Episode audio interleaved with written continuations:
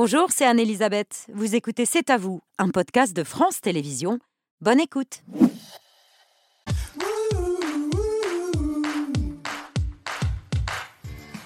Bonsoir, bienvenue dans C'est à vous, très heureuse de vous retrouver. On est ensemble en direct jusqu'à 21h avec toute l'équipe, Aurélie, Pierre, Mohamed et Laurent. Salut à tous les quatre. Bonsoir, Anne-Elisabeth. Patrick sera de retour demain. On l'embrasse. C'est Jean-Rémy Baudot, présentateur de la matinale de France Info du, lundi, du vendredi au dimanche, qui est en charge ce soir de l'édito. Salut Jean-Rémy. Bonsoir Babette. Le sujet de votre édito.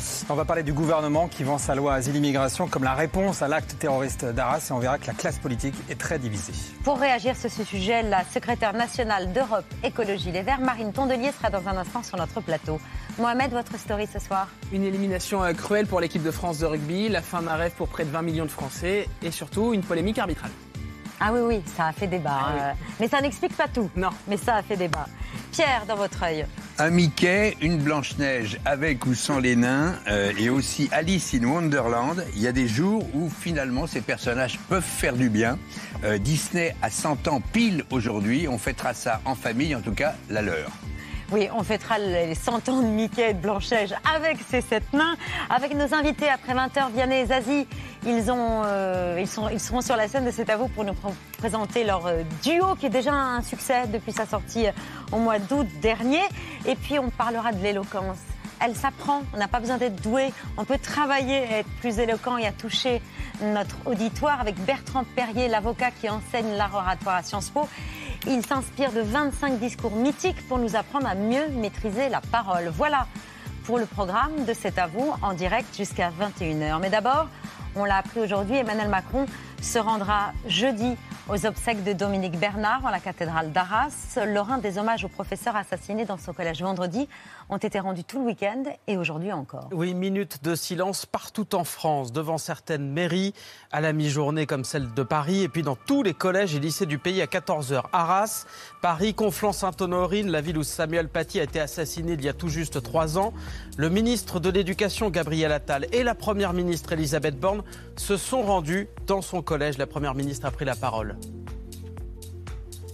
Jamais la barbarie ne l'emportera face au savoir. Jamais la République ne pliera face au terrorisme.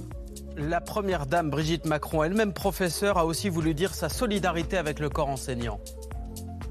C'est à l'école que tout se structure et c'est à l'école que tout arrive. Ça doit être, je pense, j'ai entendu que ça doit être un sanctuaire, certainement. On est dans le monde, mais c'est aussi là qu'on doit apprendre le monde. Voici la place des héros, la bien nommée Arras, la ville de Dominique Bernard, assassiné vendredi, lui a rendu hommage. Des centaines d'habitants se sont rassemblés hier. Les sirènes de la ville ont résonné en mémoire du professeur. C'est révoltant, c'est. Et puis ça nous met en colère un peu contre, contre la justice, contre ouais, le gouvernement. Enfin, c'est- juste infernal, quoi. Infernal. Des parents, des professeurs, des élèves se sont recueillis tout ce week-end et aujourd'hui encore devant le lycée Gambetta, l'établissement de Dominique Bernard. Ce week-end, j'essaie de voir un peu de famille pour penser à autre chose, mais c'est vrai que c'est un événement marquant et donc pour moi, c'était normal de venir ce matin pour, euh, pour rendre hommage. Il faut se rappeler, mais il faut aussi euh, vivre notre vie et, et ne pas euh, vivre dans la peur parce que c'est comme ça qu'on montre que c'est eux qui vont gagner. Quoi. Depuis l'attentat de vendredi, 250 personnes se sont rendues à la cellule psychologique. Elle accueille des élèves, mais aussi des professeurs. C'est difficile de parler euh, quand on a l'émotion à, des, à un public qui n'a pas forcément toutes les cartes en main. Il y a des professeurs qui, qui, n'a- qui n'ont pas le, le- qui ne trouvent pas les mots. Je ne sais pas du tout ce que je vais leur dire, je ne sais pas si je vais être capable de venir et de leur parler. Le souvenir de l'attaque hante encore les témoins, des élèves, des lycéens, des collégiens qui restent choqués trois jours après. C'est resté dans ma tête et j'arrive pas à me dire que on n'est plus en sécurité nulle part quoi. je, je bougeais plus. Et après, je commence à trembler. Il y avait des, il y avait des gens qui étaient en train, en train de faire des malaises devant moi. Et euh, j'en reviens pas. J'apprends déjà de revenir ici, c'était compliqué, alors euh, tous les jours, euh, je sais pas. Et signe de cette tension toujours très forte, ce matin, le lycée Gambetta, à peine ouvert, a été évacué pour une alerte à la bombe. Allez-y, rentrez dans la cour. On sera tous en sécurité dedans, plutôt que sur le bord de route. Et des alertes à la bombe comme celle-ci, il y en a eu 168 depuis la rentrée partout en France. Au-delà des établissements scolaires, les grands musées, le château de Versailles ou à Paris, le Louvre ont été évacués ce week-end également.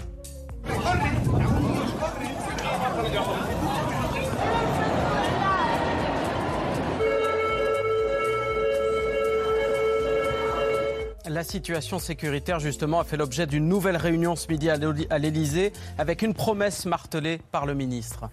Je demande plus de sécurité, de sécurité physique évidemment, de sécurité euh, intellectuelle aussi, pour ne jamais avoir à s'auto-censurer par crainte de réaction ou de représailles euh, face à leurs enseignements.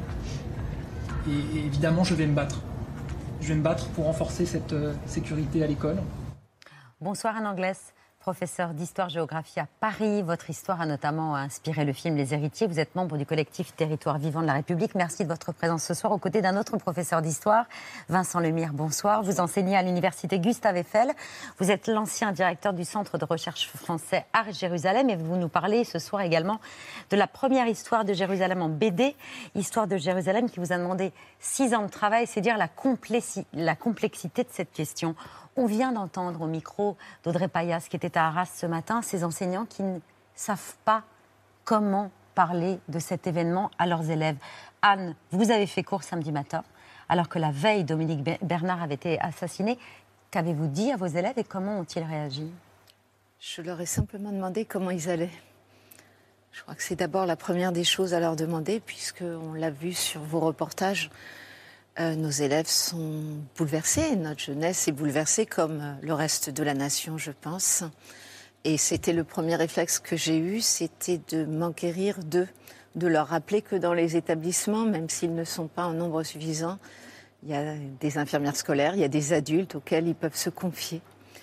Voilà. Et, comment, et comment allaient-ils justement Qu'ont-ils répondu à cette question? Je crois qu'ils ont été un petit peu surpris. Ils ont commencé par me dire Ah ça, et ensuite, euh, ensuite euh, ils ont écouté les propositions que ai faites, à savoir euh, de parler à des adultes, de parler aux psychologues de l'éducation nationale qui est dans notre établissement, de parler à l'infirmière. nous avons la chance d'avoir un pédopsychiatre bénévole et retraité qui vient de temps à autre consulter dans l'établissement. Donc ai rappelé qu'il y avait des structures pour ça. Et j'ai tenu à leur dire aussi qu'ils n'étaient pas coupables et qu'il ne fallait pas qu'ils se sentent coupables, qu'ils étaient pas, ce n'était pas eux qui étaient montrés du doigt, qu'ils n'étaient pas responsables de ce qui se passait. Voilà, ça me semblait important. Est-ce qu'ils peuvent se sentir coupables de ce qui se passe?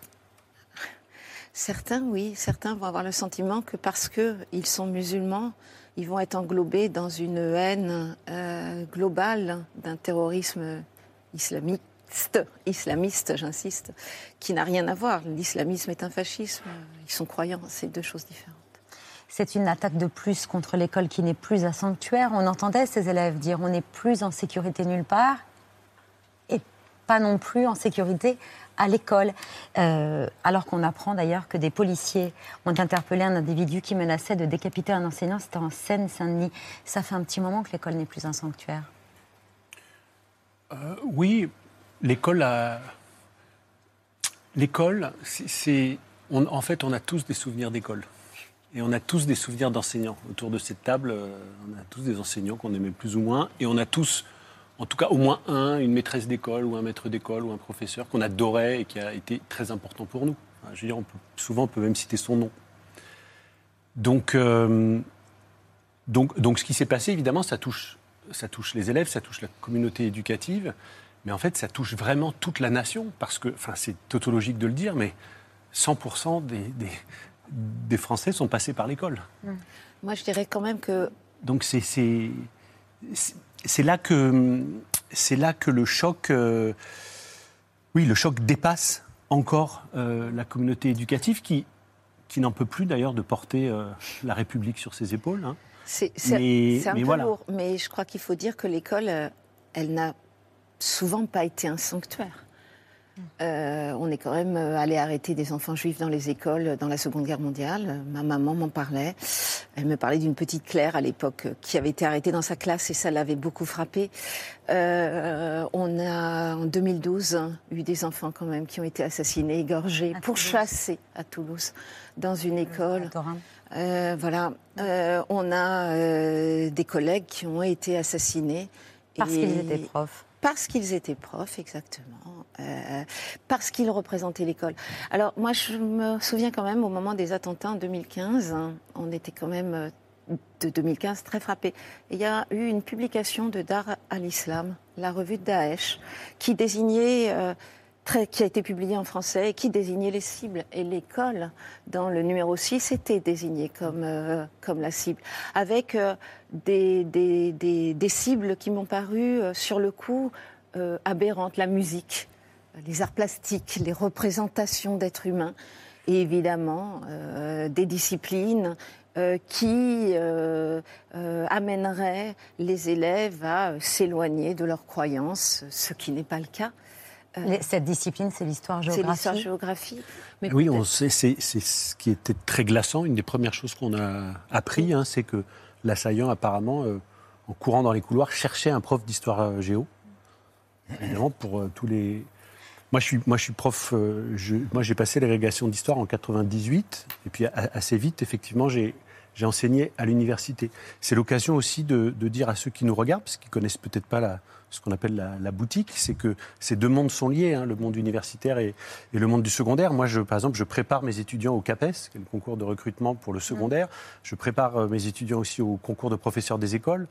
Donc en fait, voilà, c'est des mondes qui sont récupère vos liés. qui- étudiants comme stagiaires aussi. Mais si ces Tout professeurs sont la cible des islamistes, c'est parce que les islamistes veulent nier l'histoire ou la réécrire?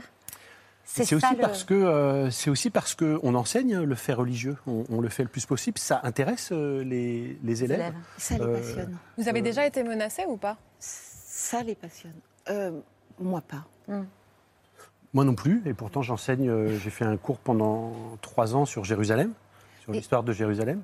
Et moi, j'ai emmené mes classes euh, dans une synagogue quand on enquêtait euh, sur un petit enfant, sur Isaac Rachaud. Ça ne vous a pas été Pas du tout. Euh, je me souviens, enfin, j'arrivais pas à arracher les élèves au dialogue qu'ils avaient avec euh, le représentant de la communauté euh, qui était présent et qui répondait à leurs questions. On a débordé très largement sur le temps qui était autorisé. Et pourquoi c'est insupportable aux yeux de certains, justement, d'enseigner? Parce qu'on on construit, des, on construit des ponts et des, et des jeux d'écho. Euh, dans cette bande dessinée, Histoire de Jérusalem, c'est une BD d'abord, donc elle est évidemment accessible aux enfants, mais pas seulement, aux, aux adultes, aux personnes plus âgées. Euh, on, on décloisonne, on montre que le judaïsme, le christianisme et l'islam procèdent d'un même texte, d'une même matrice. Et c'est pas une reconstitution humaniste de gauche de 2023, c'est juste euh, la vérité. C'est les cloisons qui se sont mis en place ensuite. Mais au départ, il y a une matrice, il y a des traditions extrêmement fortes qui circulent d'un texte à l'autre. Quand on parle en l'occurrence de Jérusalem, c'est le berceau commun de ces trois monothéismes. Ça passionne absolument les élèves de remarquer, euh, de remarquer qu'en fait, il y, a, énormément de, points communs entre leurs différentes euh, traditions. Euh, et que d'ailleurs, les, les cloisons ne sont pas les plus fortes. C'est beaucoup judaïsme et islam d'un côté, hein, un vrai monothéisme pur et dur, j'allais dire, et puis le christianisme qui est un petit peu euh, bizarre. Donc ça intéresse aussi les élèves de voir que, que les frontières, que les conflits euh, ne sont pas aujourd'hui les, euh, voilà, sont pas les mêmes aujourd'hui qu'à dirais- l'époque. Mais, mais, mais voilà, ça suppose évidemment tout un effort, tout un travail sur les, sur les supports. Et il est logique que les ennemis de la liberté euh, ciblent ceux qui cherchent à émanciper euh, les élèves par la réflexion et par la connaissance. C'est les ennemis de la confrontation intellectuelle, de la aussi- construction à travers le- la confrontation d'idées aussi. Ce qu'il propose, c'est un monde binaire, un monde euh, en noir et blanc. C'est-à-dire comme s'il n'y avait pas de zone grise, comme s'il n'y avait pas de nuances, comme s'il n'y avait pas de complexité, comme s'il n'y avait pas d'échange et de partage, comme s'il n'y avait pas, euh, euh, au moment où les territoires, euh, j'avais un proviseur, un proviseur euh, qui a, à Créteil, qui euh, avait été le proviseur du lycée français de Jérusalem et qui nous racontait, puisque moi je n'ai pas eu la chance d'aller sur ce territoire, voilà, et qui nous racontait comment, euh, ben, quand les territoires euh, palestiniens étaient bouclés, comment euh, les familles de Jérusalem juives accueillaient des enfants musulmans ou chrétiens de Bethléem ou d'ailleurs. Et du coup, là, on sort d'une idée d'une confrontation euh, forcenée, obligatoire, et on entre dans une vision beaucoup plus complexe. Or, nous avons affaire, euh, l'islamisme, c'est un fascisme, ça propose un monde en noir et blanc, avec euh, des, des bons et des mauvais, ça propose des dogmes, ça ne, ça ne propose pas, euh, ça n'émancipe pas les élèves, ça ne leur apprend pas à réfléchir. Voilà. Et nous tentons d'apprendre à nos élèves à réfléchir à partir de faits et pas de croyances. Cette attaque qui s'est déroulée dans un contexte international évidemment euh, complexe, difficile. Neuf jours après l'attaque du Hamas qui l'a frappé, Israël prépare une offensive aérienne, ma- maritime et terrestre dans la bande de Gaza. Hier soir, sur la chaîne américaine CBS, le président américain s'est exprimé sur cette prochaine opération militaire. Would you support Israeli occupation of Gaza at this point? I think it'd be a big mistake. Look, what happened in Gaza, in my view, is Hamas and the extreme elements of Hamas don't represent all the Palestinian people. And uh, I think that uh, it would be a mistake to uh, for Israel to occupy Gaza again. We did, but to going in and taking out the uh, the extremists, the uh, Hezbollah is up north, but Hamas down south is a necessary requirement. Ce serait une erreur pour Israël d'occuper Gaza, mais il est nécessaire d'y aller. À travers les mots du président américain, c'est toute la complexité de la situation qui est ainsi résumée. Euh, Oui, et au-delà, la, la complexité, ça, on pouvait le dire encore, euh, on pouvait le dire il y a dix jours, on pouvait le dire, on dit toujours complexité. Là, on peut dire euh, explosivité, volatilité, je ne sais pas, on est vraiment au bord de l'abîme, au bord du gouffre. Euh, il est possible que le Hezbollah euh, rentre dans les opérations, il est possible que l'Iran soit frappé euh, par Israël ou que l'Iran entre dans la confrontation directement. Il est possible qu'on soit à l'aube d'une guerre régionale, voire interrégionale, massive. Donc, ce que j'entends et ce qui me rassure, c'est tellement glaçant ces, derniers jours, il faut aussi que les gens qui nous regardent puissent respirer. Donc, c'est pas pour être optimiste, mais c'est vrai que par rapport au tout premier jour, on entend en particulier les, les Américains, et c'est ça qui compte, hein, appuyer un tout petit peu sur la pédale de frein, légèrement, après avoir affirmé totalement leur soutien euh, aux Israéliens, tout à fait normal après cet attentat terroriste d'une violence insoutenable et, et- et, euh, indicible en fait. Euh, la question que- que- qu'on est un certain nombre à essayer de, de mettre en place, c'est la question du piège. Euh, je pense, nous sommes un certain nombre à penser que c'est un piège D'aller à Gaza tendu à Israël, ouais, que c'est un double Que piège. le Hamas avait tout prévu. Hein, Mais ils ont évidemment prévu le coup d'après. cette riposte. Ils ont prévu le coup d'après. Je veux dire, ces gens-là, et c'est pour ça que je le dis toujours, c'est un acte terroriste inqualifiable et le mode opératoire est évidemment comparable avec ce qu'a pu faire Al-Qaïda ou Daesh. Mais un, acte terroriste Mais- avec un but politique derrière? Oui, voilà. Parce que on se rassure à bon compte, en fait, si on compare. Enfin, si on se trace un signe égal entre le Hamas et euh, l'État islamique. Le Hamas est une organisation politique qui a une vraie stratégie. Donc, Et j'allais dire, oui, une vraie ligne politique. Là, Ils ont le- évidemment prévu euh, la et l'objectif, c'est quoi? Alors, L'objectif, c'est évidemment de- d'attirer euh, les, les Israéliens au sol. Je note que cette offensive terrestre tarde à venir. Mhm. hein. Je dis juste, elle va arriver, mais je dis, ça signale bien, les, les, euh, les stratèges israéliens sont extrêmement prudents. hein. Ils voient bien que. hier, on parlait, il y avait, des nuages, soi-disant, donc les drones avaient. Bon.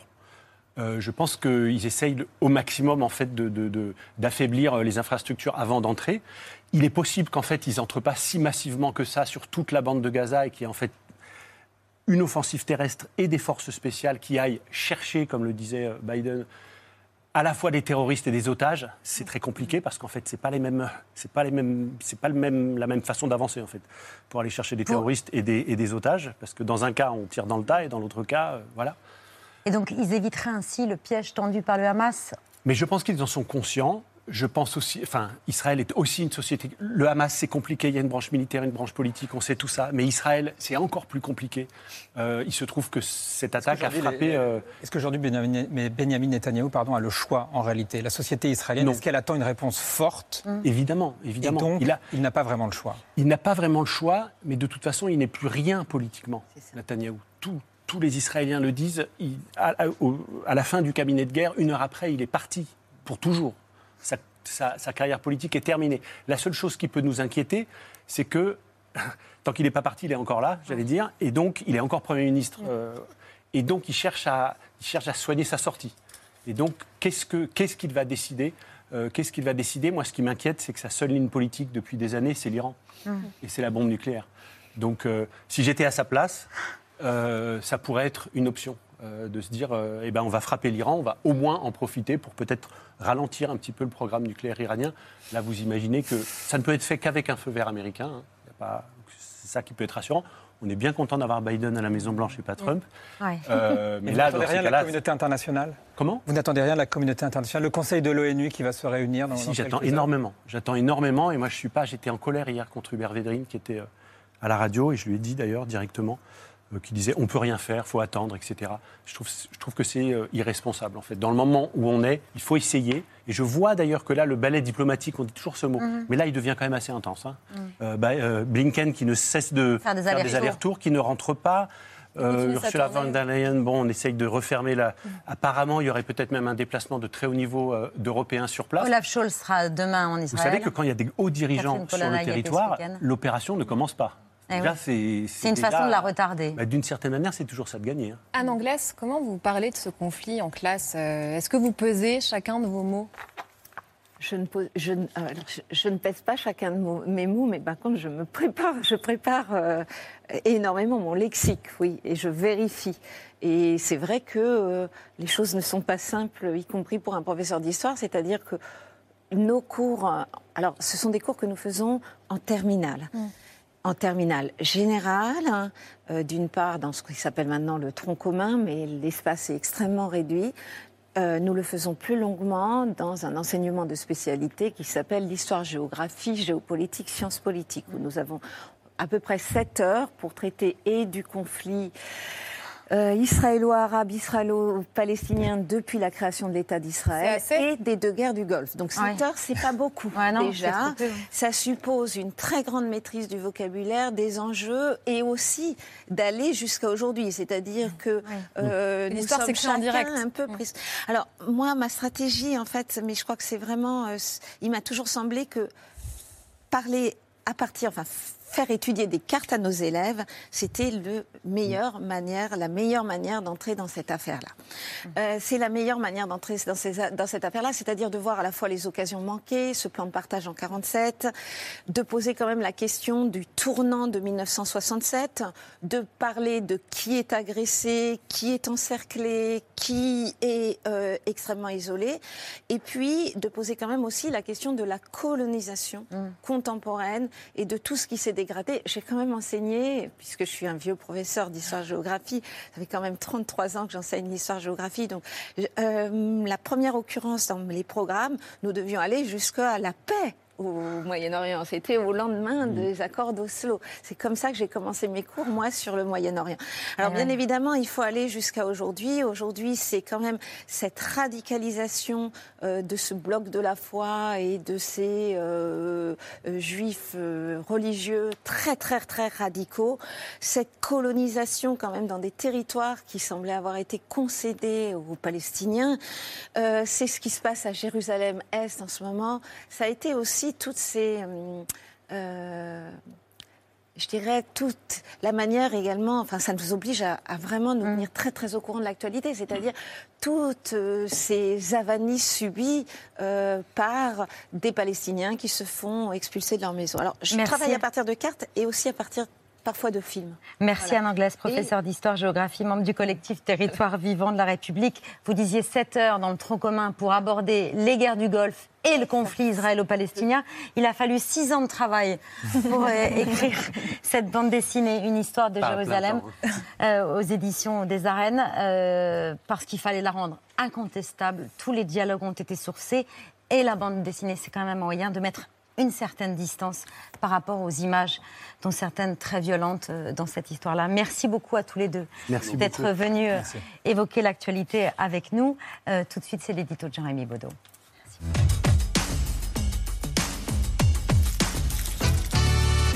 Face à la menace terroriste, la majorité se veut impitoyable. Impitoyable, c'est le mot euh, distillé par l'Élysée ce week-end. Emmanuel Macron a demandé à ses ministres d'incarner, je cite, un État impitoyable face au terrorisme. Le sommet de l'État, évidemment, sous pression, réunion de, euh, sécurité en urgence ce matin à l'Élysée. Alors, au-delà des images, on les voit, au-delà des mots, ça passe par une circulaire adressée euh, ce week-end au préfet, le ministre de l'Intérieur, qui, demande, qui leur demande de passer au peigne fin les fichiers des personnes radicalisées susceptibles d'être expulsées afin d'accélérer leur expulsion. Et pour la première fois ce matin, à l'issue de ce Conseil de sécurité, euh, Gérald Darmanin a donné des chiffres sur cette question. Il y a donc 193 aujourd'hui étrangers en situation euh, irrégulière ou que nous avons rendus irréguliers en retirant leur titre de séjour qui sont euh, en attente d'expulsion. Voilà, c'est donc la promesse d'accélérer l'expulsion de 193 étrangers radicalisés en situation irrégulière. Alors attention, ce ne sont pas forcément des fichiers S, ce sont des personnes répertoriées à ce qu'on appelle le FRPRT, fichier de traitement de signalement pour la prévention de la radicalisation à caractère terroriste. C'est des fichiers qui se croisent, mais ne sont pas forcément les mêmes. C'est donc une réponse administrative à l'attaque euh, islamiste de vendredi, et c'est aussi une réponse politique à la droite et à l'extrême droite qui accuse le gouvernement de laxisme sur cette question. Gérald Darmanin en a profité d'ailleurs pour euh, vendre l'intérêt de sa loi immigration. Oui, depuis des mois englué dans des négociations partisanes, la loi asile-immigration est désormais vendue par l'exécutif comme un remède à la présence d'étrangers radicalisés sur notre territoire. Euh, Darmanin le promet, selon lui, cette loi aurait permis d'expulser le terroriste. Aujourd'hui, on le rappelle, un étranger arrivé avant ses 13 ans ne peut plus jamais être expulsé. La loi asile-immigration propose donc de changer ça, mais encore faudrait-il que cette loi existe qu'elle soit votée. Selon quel calendrier ce matin Sur France 2, la présidente de l'Assemblée nationale, Yael Braun-Pivet, appelait à sortir des postures et à voter rapidement ce texte. Nous avons l'opportunité d'avoir un texte qui serait voté avant la fin de l'année. Parce que j'entends parler d'un référendum sur l'immigration. Et vous savez, pour ce faire, il faudrait d'abord adopter une révision constitutionnelle pour modifier l'article 11. Et après organiser un référendum sur l'immigration. Donc ça repousse les échéances à au moins un an, 18 mois, voire deux ans. Nous pouvons agir dans les deux mois qui viennent. Et moi, je demande à chacun d'être responsable. Être responsable. Dans les deux mois, c'est aussi une manière de rejeter l'idée d'un 49-3 sur le texte immigration, parce que passer en force, ça veut dire, ça oblige à obtenir euh, un accord avec le Sénat et, Et avec euh, la droite. droite. La droite qui, pour l'heure, refuse de voter ce texte. Les républicains, ils ne veulent pas du volet régularisation. C'est l'idée de régulariser des travailleurs dans les métiers en tension. Ça concerne, on le rappelle, les personnes qui sont déjà sur notre territoire, qui travaillent déjà. Mais la droite considère que c'est en fait mettre en place une forme d'appel d'air. Il y a donc un bras de fer politique qui se joue en coulisses. Le risque pour le gouvernement, c'est que la droite monnaie un peu son soutien dans les prochains jours, les prochaines semaines, avec une surenchère possible sur la partie sécuritaire. Et du côté de la gauche Eh bien, à gauche, sans surprise, euh, plusieurs nuances. À la France Insoumise, par exemple, on accuse la majorité de faire le jeu de l'extrême droite. LFI plaide plutôt pour des régularisations massives. Chez les écologistes, on refuse le texte. Mais il faut noter que certains membres de la NUP, comme le communiste Fabien Roussel ou l'écologiste Julien Bayou, eh bien, certains ont signé une tribune avec des membres de la majorité. C'était dans l'IB euh, il y a quelques jours pour soutenir cette fameuse régularisation des métiers en tension position qui n'est pas partagée euh, dans toute la gauche, au PCF comme chez les écologistes, on en parlera certainement. Reste à savoir, après l'émotion suscitée par l'attaque terroriste d'Arras, combien de temps la gauche pourra éventuellement refuser de débattre de la question de l'immigration illégale. Bonsoir Marine Tondelier. Bonsoir. Secrétaire nationale d'Europe Écologie Les Verts, dont vous avez acté samedi à Pantin un changement de nom pour devenir les écologistes, on y reviendra tout à l'heure. Est-ce que l'attentat terroriste d'Arras n'est pas le signe que le gouvernement a raison Il faut revoir la loi sur l'immigration, il y a des trous dans la raquette. Bah, je pense que c'est toujours difficile de légiférer sous le coup de l'émotion. Et nous sommes encore sous le coup de l'émotion. Manifeste, moi, c'est mon département. J'ai beaucoup d'amis à Arras, de personnes liées à cet euh, établissement dans mon entourage. Et évidemment qu'on est tous meurtris. Après, euh, la question, c'est est-ce qu'on explique très sérieusement aux gens que euh, si on arrête l'immigration, alors il n'y aura plus de terrorisme? Non, Darmanin mais si en l'occurrence on Oui, mais- arrive à expulser, par exemple, euh, À retirer cette mention des, des 13 ans, par exemple. l'auteur de Gérald l'attentat Darmanin lui-même, en 2021, avait fait une conférence de presse en disant que depuis 2014, il y avait eu 101 projets d'attentats déjoués ou menés à leur terme et que parmi eux, seuls 22% euh, des, euh, des- des auteurs euh, de préméditation ou d'attentats euh, étaient d'origine étrangère. C'est un sur Donc je veux bien qu'on explique aujourd'hui qu'avec un projet de loi immigration, on va résoudre le problème du terrorisme Non, en mais France. sur ces Malheureusement, ce questions n'est pas vrai. particulières, par exemple sur le fait qu'on n'est pas expulsable si on est entré en France avant ses 13 ans. Sur ce point-là, Ben, je pense qu'il y a une dialectique qui s'installe dans ce pays, dangereuse, et on n'est pas le seul pays. euh, qui remet en cause en fait l'état de droit et notre ferment. D'un côté, on a des terroristes euh, islamistes qui veulent remettre en cause l'état de droit, qui veulent casser ce qui fait le ciment de notre société, notre capacité à nous faire confiance, notre capacité à vivre ensemble, à se sentir en sécurité. Et de l'autre, l'extrême droite qui a un projet qui veut remettre aussi cet état de droit. Et je sens une dialectique s'installer de l'un par rapport à l'autre, où euh, euh, un attentat terroriste euh, fait que du coup euh, tout le monde se dit bon bah euh, que, que fait-on? Il faut faire un truc tout de suite. Bon allez, on prend le programme de l'extrême droite. On va faire que la loi immigration soit plus conforme au, pro- au projet de l'extrême droite, qui lui aussi est liberticide à la fin. Et donc moi j'ai un j'ai un problème avec cette dialectique qui s'installe. Et Et ce que propose Gérald Darmanin, parce que Gérald Darmanin, lui, ce qu'il propose quand même, c'est plutôt qu'on peut lever ces pré- les préventions qui font qu'on ne peut pas euh, euh, Être on- expulsable peut si on être est arrivé avant ses 13 ans Normalement, on devrait pouvoir le faire, euh, disait-on, euh, s'il y avait une condamnation. Là, il dit maintenant une suspicion euh, Oui, parce devrait qu'il fait référence à la suspicion de violence intra- C'est ça. familiale dont était euh, C'est-à-dire que parce euh, qu'il y a- accusé l'auteur de l'attentat Parce qu'une plainte avait été déposée pour Non, violence conjugale. si sa mère n'avait pas porté plainte. C'est ça. Et puis euh, voilà, donc y- juste Mais pour ça, on pourrait être exclu, alors que ça ne veut pas dire terrorisme d'avoir une plainte auquel d'ailleurs aucune suite n'est donnée. Enfin, moi, je, je- Non, mais je- l'État est je- parfois démuni. Faut faire Est-ce qu'il évidemment. faut pas revoir les Mais je- procédures évidemment que l'État est démuni, mais c'est pas une raison pour euh, euh, mettre en place des mesures qui peuvent être arbitraires. Quels outils, Et Je alors, pense on que a c'est jamais une bonne. concrètement ce que vous proposez C'est sur cette jamais une bonne chose que de euh, légiférer sous le coup de l'émotion avec une mesure qui peut en fait être arbitraire. Mais de fait, Nous, vous nous répondez pas à notre question. Qu'est-ce que nous, vous ce que proposez nous proposons, euh, c'est de mettre des moyens plus concrètement sur la prévention de la radicalisation, parce que c'est ça le sujet. Le sujet n'est pas que les gens soient étrangers ou pas, c'est qu'ils soient radicalisés. Et donc, je constate aujourd'hui que les moyens sur la prévention de la radicalisation, qui ne peuvent passer que par l'humain, c'est pas très compliqué. Il n'y a pas À un moment, s'il n'y a pas des humains, s'il n'y a pas l'école, s'il n'y a pas euh, ces instances républicaines qui font que les gens sont, euh, apprennent à être citoyens, se sentent bien dans cette société, ça ne marchera pas. Et deuxièmement, comme tout le monde, je m'interroge sur euh, les moyens de l'antiterrorisme euh, et des renseignements.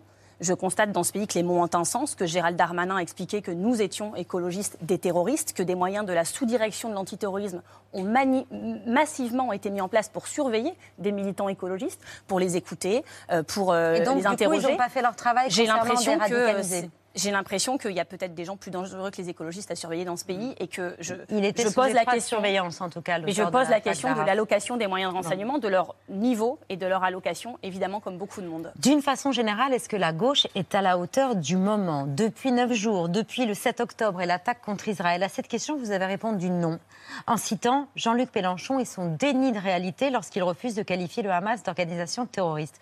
Vous lui conseillez carrément de quitter de temps en temps les réseaux sociaux. Pourquoi Parce qu'il dit vraiment trop de bêtises Bah, c'est un peu affligeant et c'est pas à la hauteur. C'est-à-dire que la politique, c'est pas un jeu. C'est pas euh, une émission de télé-réalité où euh, on est là à dire euh, qu'est-ce que les médias vont dire de mon tweet, qu'est-ce que un tel va répondre à mon tweet. Ça peut pas être ça la politique. Derrière, il y a des gens. C'est la vie des gens qui est en jeu et en l'occurrence de celles et ceux pour lesquels on se bat. Et donc, quand la Nupes a été créée en juin 2022 et on sait que Jean-Luc Mélenchon est l'un des pères de cette Nupes, évidemment, c'était lui qui devait être premier ministre. Je rappelle. Ça a été une source d'espoir immense dans ce pays pas que chez les insoumis. Il y a des électeurs qui se sont mobilisés, qui se sont remobilisés. Et ça, moi, je ne l'oublie pas. Mais je n'oublie pas non plus euh, que la NUPES est en train de devenir une source de Parce que désespoir. lui est devenu illégitime Je notamment remarque qu'en juillet, Jean-Luc Mélenchon et ses, ses fidèles avaient un boulevard devant eux. Ils étaient légitimes. Ils avaient fait un score qui avait écrasé le nôtre, celui des socialistes, celui des communistes à la présidentielle.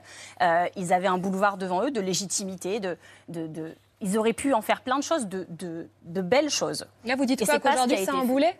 C'est un boulet pour vous? Je constate qu'ils ont démontré leur incapacité euh, à être à la hauteur de ce défi-là et qu'à un moment, euh, on peut tous se remettre en question. donc mais quand vous avez quelqu'un qui est dans la conflictualité permanente, qui, ne, qui provoque, moi je sais, je n'ai jamais répondu à aucun de ses tweets, y compris quand il expliquait que j'étais soumise, y compris quand il expliquait que j'étais dans un soutien unilatéral à l'extrême droite israélienne. Enfin, faut quand même lire hein, ce qu'il écrit. Mais une fois que vous sur dites des ça, on se partenaires. demande et après Et après, vous faites Et, quoi ben, et après, on va travailler avec toutes celles et ceux qui euh, pensent que l'union euh, de la gauche et des écologistes non seulement est possible, mais est nécessaire. Mais d'ailleurs- Euh, à toutes celles et ceux qui ont envie de gagner en 2027. Mais ce ne sera pas avec la, la France insoumise alors? Il y a plein d'insoumis qui ont envie de gagner en 2027 et qui sont assez effarés de ce qui se passe. Euh, Peut-être certains n'osent-ils pas le dire euh, et euh, sont-ils un peu dépités Parce que vous, vous dites que la. NUP est une source de désespoir, vous venez de le dire ici, mais euh, d'autres comme Fabien Roussel, Boris Vallaud ou encore François Hollande l'expriment aussi très directement ces derniers jours. Écoutez. Nous ne mettons pas fin, euh, évidemment, euh, à la NUP. Nous croyons à la nécessité de l'union de la gauche. Nous avons eu de belles euh, réussites, mais indéniablement, elle doit fonctionner différemment. À un moment, euh, il y a des, des divorces possibles. Donc il faut euh, être capable, non pas simplement de se séparer, ça c'est euh, le plus facile, c'est de construire une possibilité pour les Français de croire euh, à une alternance. Il y a besoin d'une gauche à la hauteur. Or, aujourd'hui, elle ne l'est pas et euh, la NUPES nous conduit dans une impasse. Il y a besoin, pourtant, de construire un rassemblement de la gauche, une union de la gauche à la hauteur de ce qui se passe dans le monde. Si c'est une impasse, elle est quand la nouvelle gauche Et allez-vous y participer? Vous avez oublié le mot écologiste dans votre solution. Parce que, euh, en fait, nous, écologistes, on a toujours refusé de répondre à la brutalité du monde par de la brutalité et à répondre à la brutalité Alors, politique par de la brutalité. Alliance écologiste. Voilà. de Et donc nous, euh, on, on apaise, on protège et on construit. Et c'est exactement ce que nous allons faire en lançant ce nouveau mouvement, euh, les écologistes, dont je vois le logo s'afficher à l'instant, et en continuant à travailler bien avec tous les partenaires qui le souhaitent. Ceux qui ne veulent pas, qui disent à la télé qu'ils ne nous aiment pas, c'est ce qu'a dit d'ailleurs Jean-Luc Mélenchon, qui euh, nous provoquent parce que la conflictualité est leur terrain de jeu, ben, on va les laisser sur leur terrain de jeu et puis euh, nous, on va choisir le nôtre. Voilà.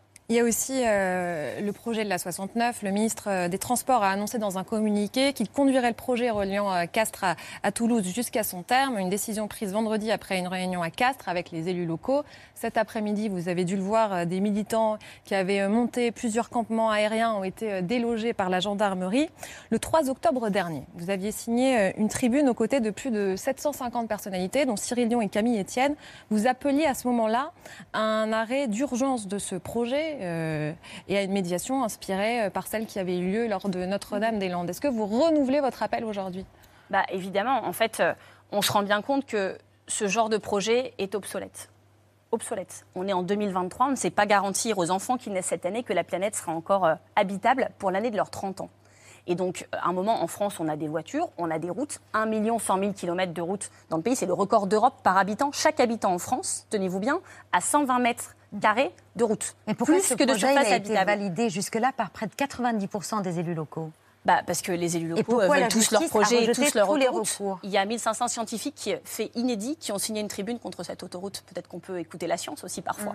Et écoutez la justice, en tout cas, qui a rendu. euh, Et alors la justice, en l'occurrence, c'est exactement la réponse que j'allais apporter, c'est qu'il y a encore quatre cours en cours d'instruction. On a un problème dans ce pays. Mais on a un problème dans ce pays parce que les recours, vous le dites, ne sont pas suspensifs. On est dans le département du Tarn, le département de Sivins. Vous vous rappelez ce barrage où Rémi Fraisse était mort euh, pendant euh, euh, des manifestations parce que ce barrage était illégal. Nous le savions. Nous avions engagé les recours avec les écologistes et les travaux allaient commencer avant que la décision ne soit rendue. Quatre ans après la mort de Rémi Fraisse, le barrage a été déclaré illégal. Mais si euh, les écologistes ne s'étaient pas opposés à ce barrage, ce barrage aurait été construit entre-temps. Il aurait été illégal, mais existant.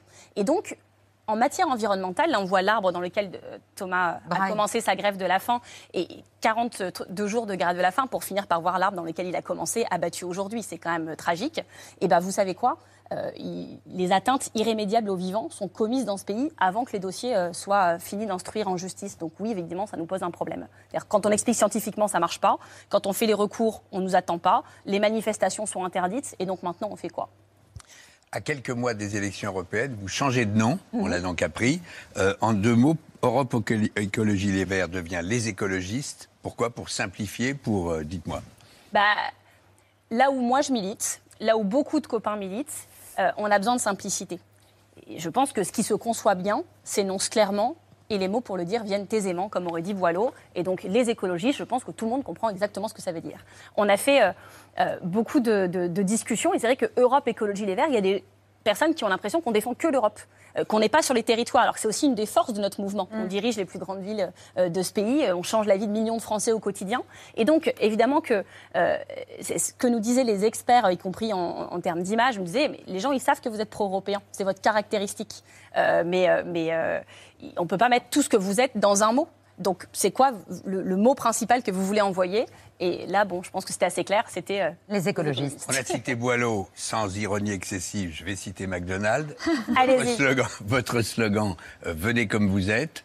euh, Oui, on est éclectique quand même. Oui, oui, j'ai vu. Boileau à McDonald's. J'ai vu, mais ça nous a surpris. Bah, en fait, on a beaucoup discuté. On avait fait un comité de pilotage avec euh, des gens d'Europe Écologie Les Verts, toutes les forces vives de ce mouvement, et plein de compagnons de route qui ne sont pas adhérents. Et on a réfléchi ensemble. Et l'image que, que l'on voulait euh, donner en premier, c'était le fait d'être accueillant et que les gens étaient bienvenus. Et on voulait que ce soit sincère, communicatif. Mais McDo avec les écolos, Non, mais on revenait toujours sur venez comme vous êtes. Et on s'est interrogé sur. C'est marrant. Et en fait. José Bové, on se souvient de ce qui s'est passé On avec lui c'est lui qui m'a fait, euh, qui m'a Ouais. fait arriver à l'écologie. Mais vous savez, en fait, on s'est dit, premièrement, venez comme vous êtes, c'est pas McDonald's, c'est Nirvana comme As You Are. Et McDonald's l'avait repris. Donc nous, Nirvana, premièrement, Ok, c'est Kurt Cobain, Et puis quoi, ensuite, McDonald's qui a des moyens euh, de marketing un peu plus importants que ceux des Verts, ça ne vous aura pas échappé. S'ils arrivent à prendre ce slogan de Nirvana, c'est qu'ils ont fait plein d'études qui montrent qu'en fait, c'est euh, c'est- c'est- c'est impactant. Et à la fin, on s'est dit que les mots ne leur appartenaient pas. Nous sommes pour le, côté open source, libre de droit, et que euh, peut-être qu'on allait détourner en pied de nez aussi ce slogan qui veut dire ce qu'il veut dire. Et je pense que tout le monde a très bien compris. Donc on peut être insoumis, socialiste, euh, communiste et venir euh, chez vous. Oui, parce que euh, ce nouveau mouvement, les écologistes, c'est bien plus qu'un parti politique. C'est-à-dire qu'il y a des gens qui seront adhérents comme dans un parti politique. Et euh, surtout, ça parle au peuple de l'écologie. On va faire des formations, on va aider des gens qui, lisent des listes, qui montent des listes citoyennes aux municipales, on va euh, informer des gens qui veulent un résumé de l'actu écolo chaque mois. Il n'y a pas besoin de vouloir faire de la politique pour être écologiste. Et donc, venez comme vous êtes. Il y a une application smartphone qui s'appelle écolo point d'exclamation qu'on peut télécharger sur son téléphone. Et même, vous n'êtes peut-être pas obligé de nous donner votre mail. Vous pouvez juste aller consulter les infos. Vous aurez même des conseils de cuisine, de comment euh, trouver les bons Faire vêtements un pour bon pouvoir- hamburger. Non, mais pour pouvoir oui, des hamburgers végétariens, bien sûr. Oui, voilà. Pour pouvoir euh, euh, limiter son impact sur l'environnement, ce que 70% des Français essayent de faire, on va les y aider, qu'ils veulent faire de la politique ou pas. Comme vous Merci êtes. Marine Tondelier, vous restez avec nous. Je rappelle que vous êtes secrétaire nationale d'Europe Éco- Écologie Les Verts. Bientôt, les écologistes. Voilà, c'est la story de Mohamed Bouafsi.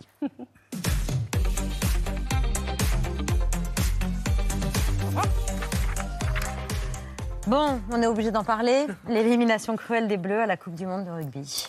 Oui, les Français n'avaient pas été aussi euh, nombreux devant un match de rugby depuis euh, 15 ans, mais patatras, pour 18 millions de personnes devant leur poste et plusieurs euh, dizaines de milliers de personnes dans les rues, le rêve a pris fin hier aux alentours de 22h40. C'était chez nous, c'était chez nous, c'était pour nous celle-là. C'est frustrant, c'est rageant. Désespérant de, de perdre comme ça d'un point. euh. On va s'en souvenir pendant très longtemps, je pense. On est très très très déçus parce qu'on sentait que cette année il y avait quelque chose de grand à écrire. Je suis trop dégoûtée. Oh. À un point Et oui, à un petit point seulement, une défaite 29 à 28. Les Bleus ont raté la qualification en demi-finale contre l'Afrique du Sud. Une défaite qui a bouleversé le sélectionneur Fabien Galtier, qui travaillait depuis 4 ans pour obtenir le Graal, un titre de champion du monde à la maison. Bon, la première des choses, si je dois prendre la parole, c'est que je, ben, je ressens, je pense à nos supporters. Je pense à nos familles, je pense à tous les gens qui nous suivent, qui croient en nous, qui nous accompagnent au quotidien, et à notre groupe France, qui aujourd'hui, et qui ce soir, doit être courageux. Mais une polémique euh, est née hier. Les joueurs du 15 de France ont fustigé les décisions arbitrales li- litigieuses de l'arbitre néo-zélandais Ben O'Keefe. Regardez la, la colère froide du capitaine Antoine Dupont. Et vous, vous en avez pensé quoi? Il nous tarde, je pense, de revoir des images qui vont nous donner encore plus de frustration. Je pense qu'il y a des choses claires et évidentes qui sont faciles à, siffler, qui ne l'ont pas été. Euh, je ne sais pas si le match il se, perd à ce moment-là, mais dans les moments cruciaux, on aurait pu avoir cette pénalité. Encore une fois, j'ai pas envie de faire, euh, de faire les gris qui râlent sur l'arbitrage parce qu'il a perdu le match, mais, euh, mais je ne suis pas sûr que l'arbitrage ait été au niveau de l'enjeu aujourd'hui. Une action est au cœur des débats sur la transformation de Thomas Ramos après un essai français à la 22e minute. On, la voit à, à l'image, le Sud-Africain Jaslyn Colby, lancé comme un frelon, est venu euh, contrer le tir du Français. La règle est claire, l'adversaire ne peut pas démarrer sa course avant que le botteur commence lui aussi sa course. Deux points qui font la différence. Vous voyez cette infographie. c'est magnifique. Voilà, c'est magnifique. Il est parti avant le Sud-Africain, donc il est parti avant la course d'élan du Français. Ça coûtait très cher les images de ce match, euh, Pierre. Et donc c'est deux points qui font la différence quand on perd d'un Ah ouais, point. oui. Et pourtant pour On aurait Alexandre, gagné d'un Bon, bref, point. on aurait gagné d'un point. Et pour euh, et pourtant pour Alexandre Ruiz, Alexandre Ruiz, ex-arbitre international et actuel entraîneur de Pro D2, il n'y a pas de scandale dans ce match. Euh, Ben O'Keefe est un très bon arbitre, euh, un jeune et très bon arbitre. Pendant 80 minutes, il a gardé sa philosophie. Et c'est important qu'un arbitre de la première à la 80e euh, euh, soit cohérent. S'il s'est trompé, en tout cas, c'est, euh, je pense pas que c'était choisi. Il n'a pas voulu aujourd'hui faire gagner plus une équipe qu'une autre. Est-ce que j'ai partagé toutes les décisions? Comme je vous ai dit, euh, pas sûr. Mais euh, en tout cas, euh, c'était, je pense, pas le, match le plus facile à arbitrer euh, d'une carrière pour un arbitre. La légende du rugby français Dimitri Yachvili abonde dans le sens d'Alexandre Ruiz. La différence s'est jouée sur l'expérience pour l'ancien joueur emblématique du Biarritz Olympique. Finalement, il n'aura pas manqué grand-chose hein, quand on regarde la physionomie du, du match avec une première mi-temps de tambour battant. On a marqué des essais magnifiques, mais les Sud-Africains répondaient à chaque fois par un essai, notamment deux essais sur des réceptions de chandelles où ils ont été très efficaces. Et ensuite, un match de phase finale de Coupe du Monde se gagne très souvent les dix dernières minutes. Garder le sang-froid, montrer cette expérience, ce vice qui a été plus du côté euh, sud-africain. Des erreurs d'arbitrage, il y en a eu, je pense, des deux côtés. Maintenant, réduire cette défaite à des décisions d'arbitrage, je pense que c'est un peu osé.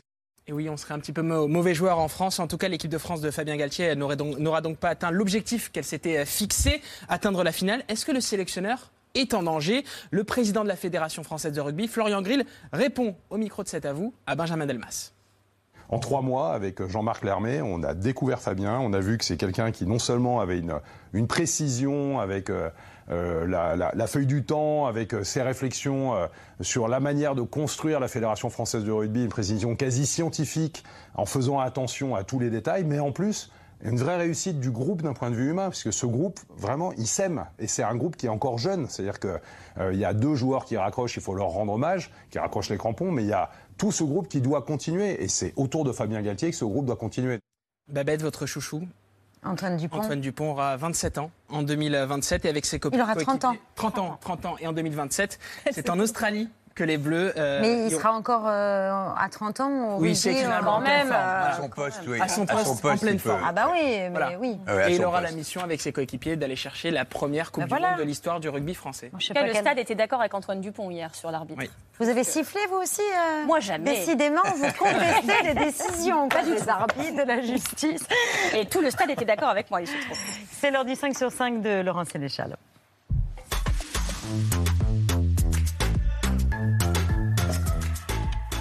Les États-Unis sous le choc, Laurent, après le meurtre d'un enfant musulman. Oui, ce petit garçon qui venait de fêter il y a deux semaines son sixième anniversaire. Il a été tué de 26 coups de couteau ce week-end. Sa mère est d'origine palestinienne. Elle est à l'hôpital à Chicago. Cette attaque odieuse est liée au conflit israélo-palestinien d'après les forces de l'ordre et la, la, communauté musulmane de Chicago fait également ce lien. She said that he knocked on the door and that he attempted to choke her and said, "You Muslims must die." Ran into the bathroom and called 911. And by the time she came out, he had located and murdered her child, six-year-old Wadia, and he paid the price for the atmosphere of hate.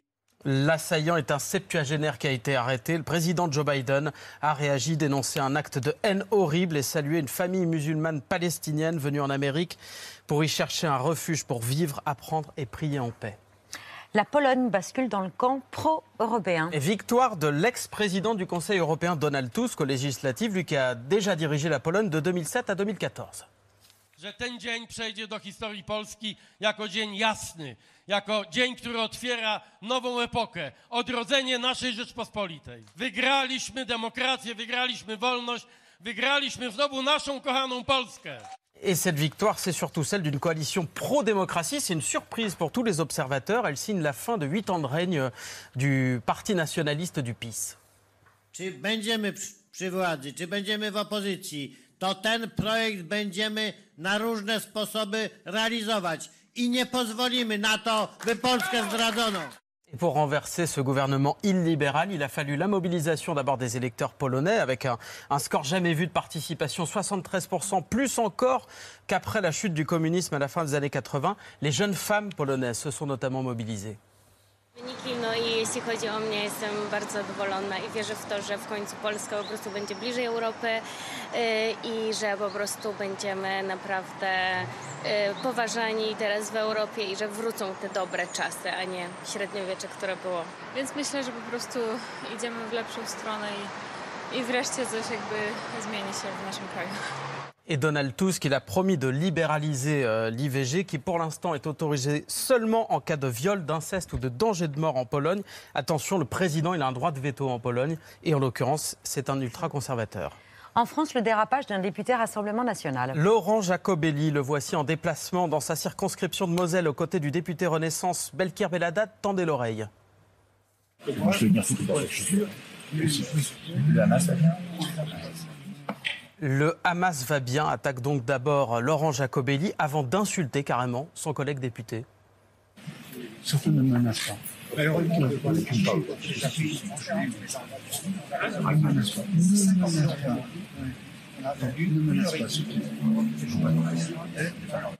Voilà, Laurent Jacobelli qui ne s'est pas excusé hein, pour ses propos. Il a juste reconnu une maladresse et regretté qu'une conversation privée se retrouve en public. La présidente de l'Assemblée nationale, Yael Braun-Pivet, euh, qui est Renaissance, hein, comme le député Belkir Beladad, a salué la dignité de ce député qui va porter plainte dans les prochains jours. Le racisme, c'est pas une maladresse. Pareil. Ouais. Un principe de base. Là, pour vous, c'est clair et net. Du racisme. racaille, Hamas. euh, à ce monsieur, ou alors le champ républicain, c'est vraiment très très restreint et même la République en marche n'est plus dedans. Franchement, c'est pas possible de laisser faire ça. Une éclipse totale euh, visible ce week-end en Amérique. Oui, regardez d'abord ce que ça donne depuis l'espace, l'ombre de la Lune qui euh, traverse l'Amérique vraiment du nord au sud. Euh, au sol, ça donne ça. Ensuite, une éclipse qui, qui a été notamment visible depuis la Colombie avec euh, un cercle de feu hein, euh, autour du, de la Lune et euh, qui a été admiré bah, par les Colombiens notamment. Súper lindo, eh, con la niña especialmente. Eh, mi hija tiene 8 años y es su primera experiencia viendo un eclipse. Eh, y pues esto es algo para, para ver en familia, siento que es más, más bonito y más significativo. No, fue, fue una experiencia maravillosa, única, de ver el sol completamente tapado por la luna. Efectivamente, el, el anillo de fuego, ¿no? Perfectamente visible. Les prochaines éclipses totales en Amérique en 2024, en avril prochain. C'est peut-être une éclipse d'aiguillage qui est à l'origine de la mésaventure d'eurodéputés qui se sont retrouvés à Disneyland. alors Oui, ils qu'ils allaient normalement aller- à Strasbourg, puisque c'est la session plénière de Bruxelles à Strasbourg. Erreur d'aiguillage, regardez, racontée par un témoin. Et les gens ont quand même pas mal ri à l'idée de passer un moment euh, au pays de Disney. Après trois quarts d'heure, une heure d'immobilisation, on est parti dans l'autre sens. On savait pas encore où on allait aller. On se demandait, bah, tiens, est-ce qu'on va aller visiter maintenant le parc Astérix Euh, Est-ce qu'on va aller visiter, euh, je sais pas moi, le Puy du Fou, Futuroscope Mais non, finalement, on s'est retrouvé à Strasbourg. Et c'est une histoire euh, qui valait la peine d'être racontée quand, quand l'actualité est aussi lourde. Ben voilà, ça fait les affaires de Laura Sénéchal et de son 5 sur 5. Merci beaucoup Marine Tondelier d'avoir beaucoup. accepté ce soir notre invi- notre invitation. Dans un instant, Vianney, Zazie, Bertrand Perrier, les 100 ans de Disney dans l'œil de Pierre, le vu, les actualités de Bertrand, les rats d'auteur. On est ensemble jusqu'à 21h en direct. Merci beaucoup Jean-Rémy Baudot. À très vite sur le plateau de C'est à vous. Ciao.